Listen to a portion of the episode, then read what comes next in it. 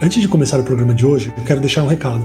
Se você ainda não recebe nossos e-mails semanais com ferramentas práticas para crescer o seu consultório, melhorar o engajamento com seus pacientes e ser mais realizado na profissão, acesse crescameuconsultório.com e se inscreva. Você vai receber um vídeo inicial com três pilares para o crescimento sólido de qualquer consultório e depois você vai começar a receber as nossas dicas semanais. Eu te espero lá. É crescameuconsultório.com. Está no ar o podcast O Consultório Entrevista.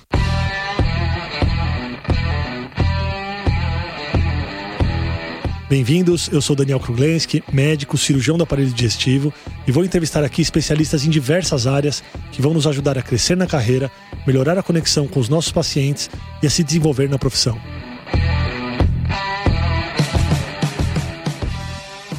Muitos médicos são infelizes na profissão. Então, a medicina e a área da saúde tem um alto índice de burnout, tem uma taxa muito grande de suicídio. É claro que existe o peso da responsabilidade da profissão em si, desse peso emocional, mas também, mesmo sendo uma área muito ampla, a saúde, a medicina, muita gente não enxerga diferentes saídas. E essas pessoas tentam se conformar com algo que não está bom. E será que precisa ser assim? Então, para falar dos desafios das profissões, dos desafios de carreira, hoje eu trouxe uma pessoa aqui que é especialista em carreira, que é o Joseph Tepperman, e ele escreveu um livro no qual eu me identifiquei muito, chamado Anti-Carreira. Muito obrigado por aceitar o convite, tá, Joseph? Obrigado mesmo. Daniel, é um prazer estar contigo. Uma coisa que fez muito sentido para mim, quando eu comecei a ler o seu livro, e eu queria que você trouxesse aqui, foi quando você dá a definição do que é carreira. Você foi atrás da definição. O que é a palavra carreira? Porque o livro se chama é, anticarreira e você fala, pô, o que é anticarreira? Então você começa definindo carreira. Você pode definir para a gente, para quem está ouvindo a gente aqui? A nossa geração, o termo carreira que significava um caminho começou a ser usado para isso que a gente tem dentro da nossa cabeça quando a gente fala a palavra carreira, mais ou menos no ano 1900, pelas minhas pesquisas eu encontrei, que aí começou a se usar. Por quê? Porque é um caminho. Você começa, falando no mundo corporativo, estagiário, analista júnior, sênior pleno, coordenador, gerente, gerente sênior, diretor e eventualmente presidente, talvez quem depois vai ser conselheiro, alguma coisa assim. Então, é um caminho que já foi pré-definido, aberto por alguém anteriormente, e que você vai trilhar uma carreira, né, vai colocar o seu vagão naquele trilho estreito. Você pode dar um Google no Wiktionary, a foto que vem de carreira, um caminhozinho estreito, com arame farpado do lado esquerdo, do lado direito uma ribanceira. Ou seja, daqui você não sai. Ô, Joseph, dá um exemplo pra gente do que seria o anticarreira. A anticarreira é você participar da vida com várias certificações, de forma que se você for demitido, se caçarem tua licença médica, se teu consultório pegar fogo, se você não aguenta mais fazer o que você faz e teve uma crise da meia-idade ou de outra idade, você não aguenta mais, você quer mudar, você não tem um hard stop um infarto. Então, se anualmente você está desenvolvendo novas ramificações e novas habilidades, você já está ocupando várias pistas, não só uma pista, uma carreirinha, você ocupando várias pistas ao mesmo tempo. As pessoas estão mais insatisfeitas nos trabalhos em geral? Você sente isso? Quando a gente está na carreira, a gente está só naquele caminho estreito que a faculdade te ensinou e que foi aquilo que você viu e você não pode sair desse trilho. Você falou: não, não, não, não o que eu faço no meu consultório e o que você faz a partir do trabalho do o consultório, dos eventos e do podcast é mostrar que você precisa ter uma visão integral. Então, banda de rock tem a ver com medicina? Provavelmente sim. arte tem a ver com medicina? Muito provavelmente sim, por vários motivos. O que você aprendeu na banda de rock? Sim, tem. Sim, segundos antes da gente ligar a câmera para começar essa entrevista, eu estava elogiando o livro. O livro do Joseph é fantástico e eu acabei me identificando muito no livro porque ele descreve as diversas habilidades e vontades que uma pessoa que às vezes está dentro de uma carreira, que pode ser algo estreito, mas que se a pessoa consegue ouvir essa voz interna e se dedicar e trazer um pouquinho no seu dia a dia das outras atividades que ela gosta, que ela faz, isso vai acrescentar não só para o trabalho que ela faz naquele momento, mas vai trazer uma bagagem que deixa essa pessoa preparada para algo que pode vir no futuro, seja outra profissão, seja um deslize aí no trabalho. Então, e eu comentei que eu tinha uma banda é, de rock antigamente, e isso me ajuda muito no evento, por exemplo. Eu sou um cara que gosto e tenho bastante tranquilidade aí de subir num palco, falar, palestrar. Nervoso eu tenho, eu acho natural, mas eu já consigo transformar esse nervoso em algo legal e me trouxe uma bagagem isso, sabe? Essa apresentação. Então, você vê, tem a ver com medicina para mim. Tem a ver com medicina, tem a ver com compartilhar teu conhecimento. Sim. Compartilhar teu conhecimento tem a ver com ter uma vida mais rica e mais próspera, não necessariamente exclusivamente falando de, de grana, falando, por exemplo, da nossa conversa. Sim. Se você simplesmente fosse focado em cirurgia do estômago, sobre o que a gente ia conversar aqui hoje? Eu ia te fazer uma anamnese, perguntar como é que você tá, se tá com queimação. Então eu já acabei falando um pouco do livro e do que ele traz pra gente. E no livro você traz histórias reais. Tem histórias em que a vida proporciona algo novo e tem histórias em que a pessoa se preparou para algo novo. Você acha que essa busca da anticarreira, essa busca das coisas que não tem a ver com, exatamente, estritamente com o trabalho que a gente faz hoje, é uma busca externa ou ela é uma busca interna? O que faz a pessoa estar disposta a ter uma anticarreira? É, por exemplo, trabalhar é, autoconfiança, processo terapêutico e coisas que trabalham a conscientização da pessoa em relação à segurança, em relação a trabalhar as vontades, se permitir fazer as coisas, ou você acha que tem que ser um negócio forçado do tipo, olha, eu preciso me preparar para outras coisas, então eu vou escolher aqui três coisas para fazer. Vou começar a fazer box, aula de chinês e alguma outra atividade. Talvez não seja a paixão da pessoa. Você entende se é alguma coisa, é uma busca interna ou é algo que precisa ser forçadamente feito? É, eu diria os dois, por exemplo, quando eu comecei a me interessar por arte, eu não tinha a menor ideia que eu ia de fato amar arte com o passar do tempo, mas eu fui lá testar. E eu virei um autodidata em arte. E aí eu comecei a fazer, mesmo quando era solteiro, as viagens em que tivesse cidade com balada, com praia, com sol, com música boa, e que na mesma cidade ou que aonde eu pousasse antes ou depois, né, o, digamos o porto de entrada e de saída, o aeroporto de entrada e saída, fosse onde tivesse um museu importante para me conectar com arte. Mas eu não tinha a menor ideia antes de eu ir para arte que eu ia de fato gostar. Assim como deve ter um monte de outras coisas que se eu me esforçar vou lembrar que eu comecei, por exemplo, a aprender japonês quando eu estava no Japão ali pouco atrás. Eu falei, eu preciso me comunicar com a turma aqui, porque os people's persons Sim. com as pessoas. E aí eu baixei um método, Pindley No oitavo, nono dia eu já estava começando a dar bom dia, boa tarde, boa noite, falando que eu era brasileiro, que eu não falava japonês, e tudo com sotaque perfeito, porque esse método ele, ele é bom a gente deixar sem sotaque, é bem legal. E aí eu voltei achando que eu ia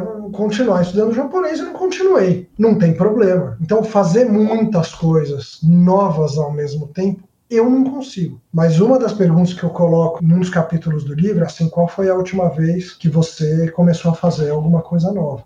Outra pergunta que eu faço, e essa eu não tenho certeza se eu botei no livro ou se eu faço só na palestra, é a pergunta: qual foi a última vez que você desafiou a aprender e a se desenvolver em algo? Então, é no capítulo que fala: você não vai se aposentar, que by the way, vocês médicos estão trabalhando direitinho. Então a gente vai viver muitos anos, muito mais do que a gente imagina. Então esquece história de se aposentar. Porque nas transições, as pessoas sentem um vazio enorme. Aquela história de quando eu me aposentar, eu vou começar a aproveitar a vida. Um, esquece porque você não vai se aposentar. Ah, não, mas eu, médico, cirurgião, conseguiu economizar bem. Cobrou bem ao longo dos últimos anos de carreira, porque já era muito experiente, e economizou e, e não depende mais de dinheiro para se realizar. Cara, 99% das pessoas que estão com independência financeira, elas sentem um vazio existencial gigantesco e muitas entram em depressão quando elas param de participar da vida de uma forma ampla. Sim. Então, uma das coisas que a anticarreira é, é você já participar da vida de uma forma ampla antes desse final chegar na placa de rua sem saída, de final da rua da tua carreira. Sim, eu tenho uma imagem muito clara para mim dos professores no hospital das clínicas que se aposentavam, que são professores que se dedicaram muito, e eu sou muito grato a eles pelo ensino, eles se dedicaram muito, muito à medicina e o dia a dia deles era só aquilo. E quando a pessoa aposenta, ela enlouquece, ela adoece, ela envelhece muito rápido, porque ela só sabe fazer aquilo, ela só tem prazer naquilo, e se aquilo acaba, acaba o prazer. Então eu acho muito interessante que no livro você fala como são os seus domingos, né? E é muito legal você ter um pouquinho da sua aposentadoria hoje, sabe? Você tem um tempo livre, você pode curtir aquele tempo, e você tem uma paixão para que a segunda-feira comece para você fazer alguma coisa que você gosta, e pode estar ou não relacionado ao seu trabalho. Então, assim, isso descreve com elegância no livro, e é algo que eu tento buscar e busco na minha vida, e, e eu acho que todo mundo que está ouvindo a gente deveria buscar. Tá na cara que você faz o que você faz com a alma. Isso é óbvio. E, e colocar a alma no que você faz é transferível. Dá para ter certeza que quando você estiver analisando o caso de um paciente ou indo por uma cirurgia, você vai colocar alma. Porque no vídeo que você grava no Instagram, você põe alma. Ainda não fui no teu evento, mas eu tenho certeza que você põe alma. A nossa conversa aqui, você está 100% presente, você se preparou. Sim, totalmente. Então, dando mais um spoiler do livro, né, essa questão das competências e das habilidades. Competência é aquilo que a gente sabe fazer. E habilidade é aquilo que a gente é capaz de fazer. São os verbos e são transferíveis. Então, a anticarreira, quando ela te impulsiona, primeiro que a existência da palavra, ela autoriza as pessoas a em algum momento desfocar. E é um paradigma, né? Como é que você fala, mas peraí, eu preciso focar, porque senão eu não vou ser bom no que eu faço. Você está falando para eu desfocar, bem-vindo à vida real. A vida real, ela é paradigmática mesmo. Uma pausa breve na entrevista para um recado muito importante. Se você curte o podcast, se você está gostando da entrevista, não deixa de seguir esse podcast. Então você vai clicar no botão seguir, seja no Spotify, seja no Apple Podcasts ou no SoundCloud. E você pode também compartilhar os episódios com seus amigos. Se você tiver dúvidas ou sugestões de convidados, pode mandar no Instagram arroba o consultório evento e eu vou me esforçar ao máximo para trazer sempre gente de muita qualidade para nossas entrevistas. Agora vamos voltar para nossa conversa. Como você acha que a gente se prepara para algo que a gente não conhece? Porque no seu livro, durante a trajetória de várias pessoas que você cita, a vida trouxe uma surpresa para a pessoa. E você está dizendo para a gente, pessoal, existe a anticarreira, tem um outro caminho aí que você pode seguir junto com a sua carreira tal. E você já disse para a gente, ó, no seu futuro, talvez você não trabalhe com o que você faz hoje, as coisas vão mudar. Como que a gente se prepara para algo que a gente não conhece? Tem um monte de formas eu coloco até uma pirâmide no, no livro que mostra as formas como a gente aprende. Eu me dou melhor aprendendo fazendo. Eu gosto muito de ler, de estudar, mas a retenção quando a gente ouve é bem mais baixa do que fazendo. Você não vai aprender a fazer uma cirurgia gástrica fazendo antes de se preparar, a gente está do lado de alguém que faz, né? Você Sim. teve uma residência para poder fazer uma cirurgia gástrica. Então, dependendo do que, você não vai poder só aprender fazendo. Agora, eu, eu imagino que você não fez uma pós-graduação em podcast. Estou fazendo agora.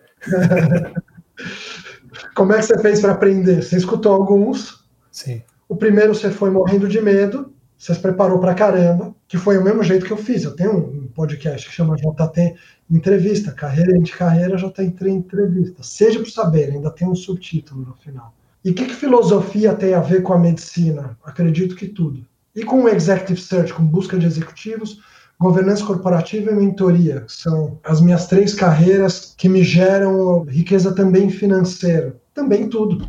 Você acha que para a pessoa olhar para o lado, quebrar as barreiras da carreira aí, pelo número de pessoas que você já entrevistou e que você já fez a transição de carreira, o que moveu essas pessoas? Foi dor ou foi oportunidade? Engraçado, né? A, a dor é, um, é algo muito forte que move as pessoas.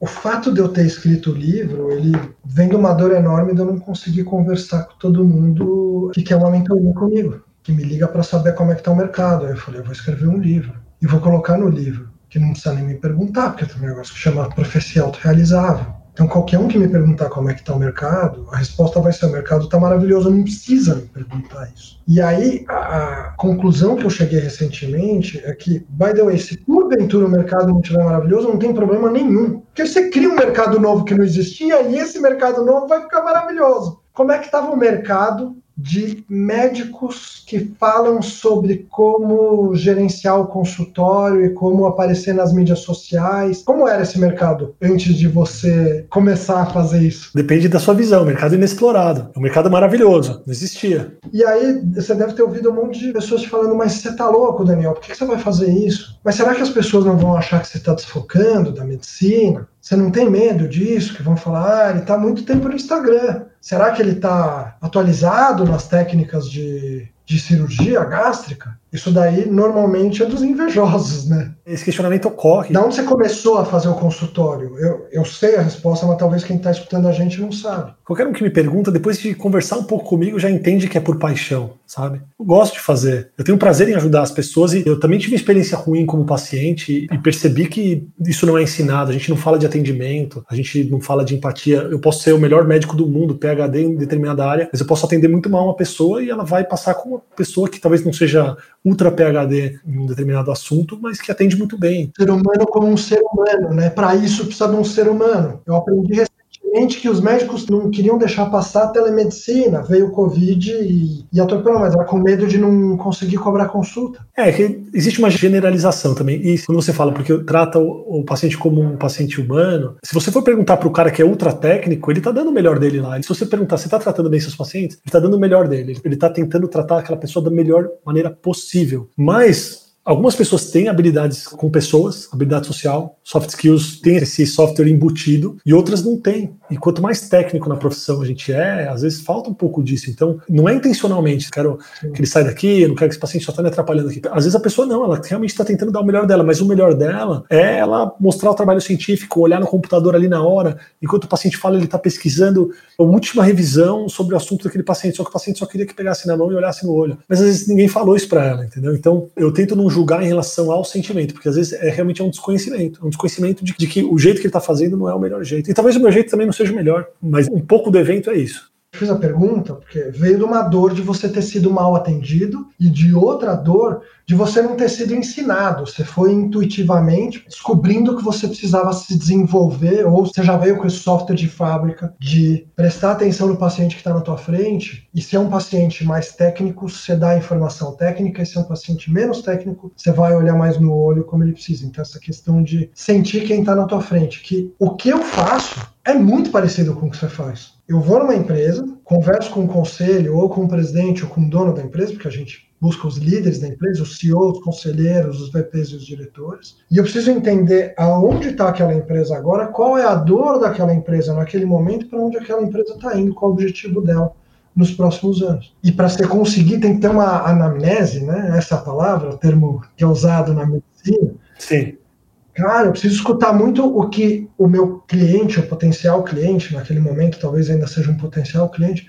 o que ele está me falando e o que ele não está me falando. Sim. Porque muitas vezes o silêncio fala coisas, muita, muitas vezes a minha observação da linguagem corporal dele me fala coisa. A análise do ambiente vocês recebem no consultório de vocês, é, mas talvez a forma que a pessoa está se vestindo, que ela está sentada, está falando sobre ela estar tá à vontade ou não está, está estressada. O estômago vendo problema do estômago, qual o percentual que pode ser resolvido no psicólogo, por exemplo, no nutricionista? Não tem ideia. Muito alto.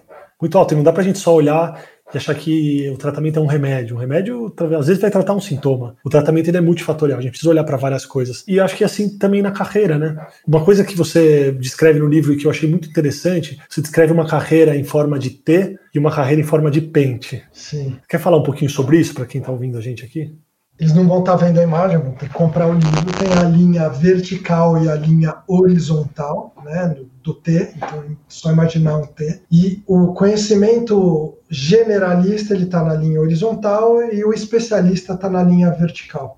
Dentro de uma empresa, o, o exemplo que eu dou é alguém que talvez tenha entrado na contabilidade, no departamento financeiro na contabilidade. Então, ele é especialista em lançamento contábil, né? É a questão de crédito e débito, razonete, não sei o quê. E aí, quando ele é muito bom em contabilidade, tem gente que continua só fazendo contabilidade. Depois vem um software que tira esse trabalho mecânico e repetitivo e essa pessoa fica completamente perdida. Mas tem outras pessoas que falam, opa, eu já sei de contabilidade. Tem uma área aqui do lado que é a área de contas a pagar. Então, a hora que eu estou colocando essas contas no, no banco e tal, eu já classifico ela e aí já estou entendendo um pouco de fluxo de caixa. É, então eu quero agregar para mim e fazer uma transição para a área de contas a pagar. E aí depois falar, opa, e a área de contas a receber? Começar a ter, desenvolver minha habilidade de contato com o cliente, né? Porque eu preciso receber as contas dessa empresa. E também, se a empresa não recebe conta, não tem como, como pagar, né? Matéria-prima, aluguel, mão de obra.